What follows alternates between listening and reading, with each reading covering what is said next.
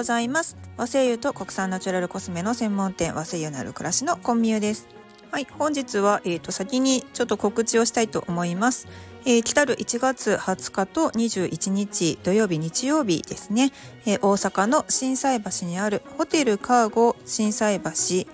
の1階カフェスペースにて和精油のある暮らしのポップアップストアを展開します。ね、普段ね、オンラインでしか買えないものがいっぱいあって、で、その中でもね、やっぱり香りのものっていうのは実際に嗅いでみないとなかなか購入しようって思えないですよね。でそんなわけでまあ和製油のある暮らしではお試しセットをですね出しているんですけれどもでもお試しセット以外に、まあ、例えば化粧品とかお茶とかどんな感じなのっていうのはね実際に手に取って確かめて買えるっていうのはやっぱりすごくあの楽しいんじゃないかなと思いますので、えー、1月、ね、20日と21日に、えー、心斎橋付近に遊びに来られている方はですねお買い物ついでにちょっと立ち寄っていただけたらなと思います。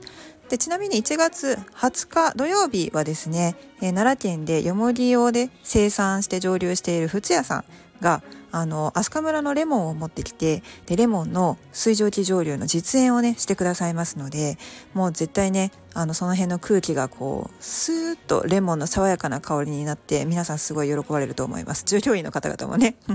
ちなみにですね、その会場内には結構テーブルと椅子ががっつりあって、で、あの、ちゃんと座れるようになってますので、そこでできたらハンドトリートメントをね、したいと思っています。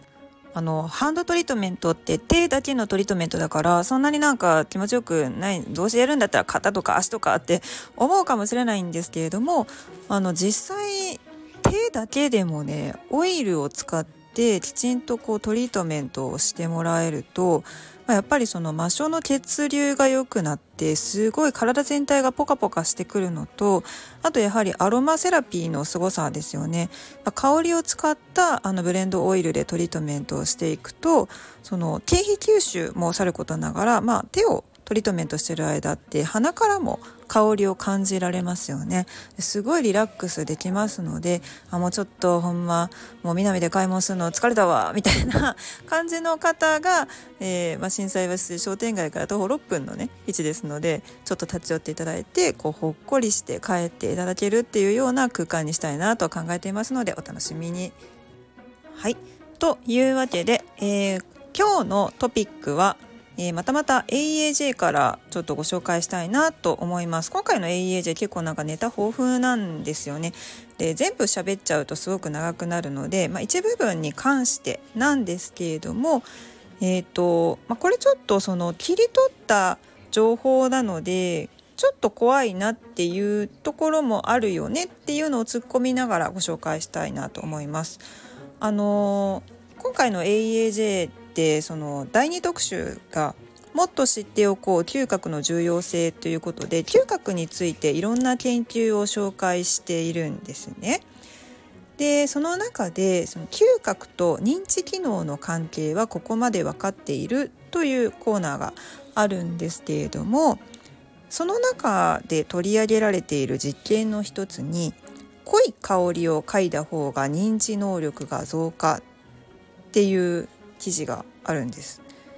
でこの記事の内容としてはカリフォルニア大学アーバイン校の研究チームは記憶障害を示していない高齢者に対して7つの異なる香りを配りそのローテーションを決めて毎晩約2時間寝室を異なる香りで満たす実験を行いました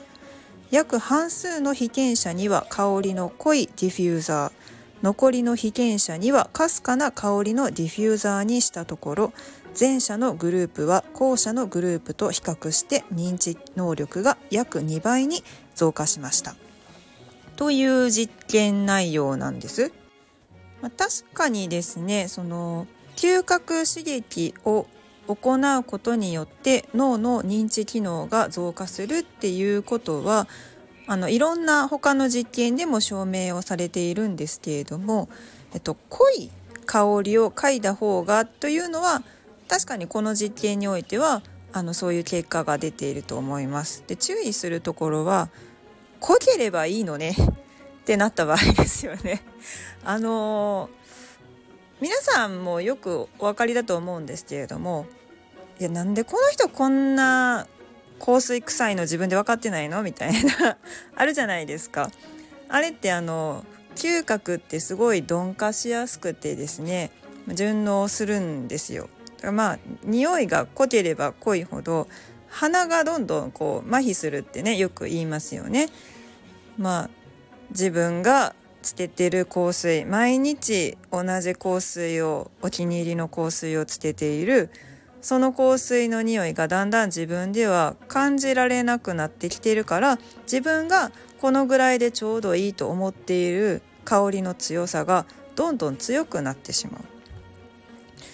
これにはね注意した方がいいと思います。だからまあその濃い香りを嗅いだ方が認知能力が増加っていう実験はそのあくまでその濃い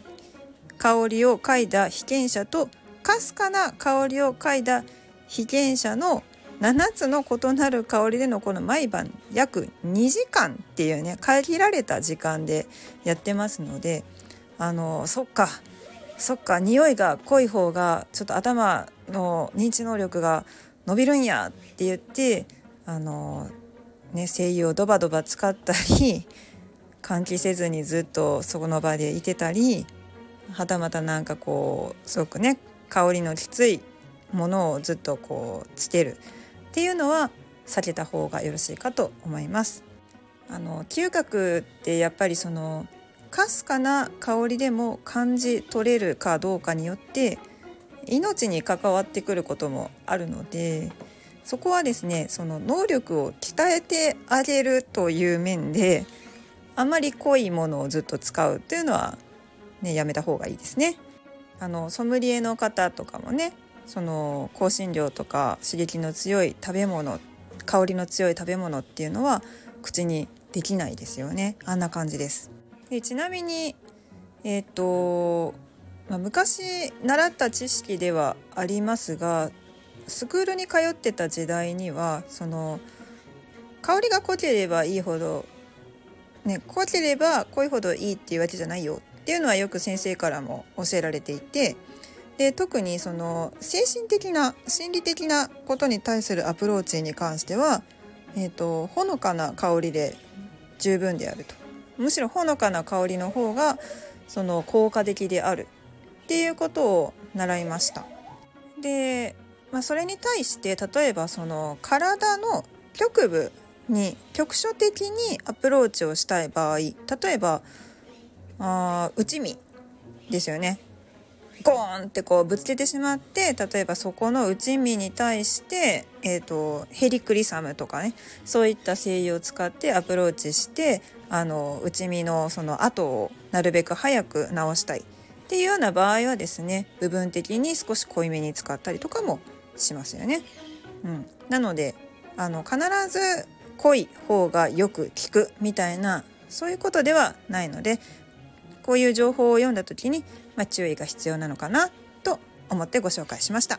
はいまあ、今回の AEAJ ちょっと結構面白い内容ご紹介した方が良さそうだなって思う内容が多いのでまた引き続きちょっと紹介していこうかなと思います。ね、放送に対するコメントやレターですね募集しておりますのでぜひどんどんお寄せください。以上和製油と国産ナチュラルコスメの専門店和製油のある暮らしのコミュでした。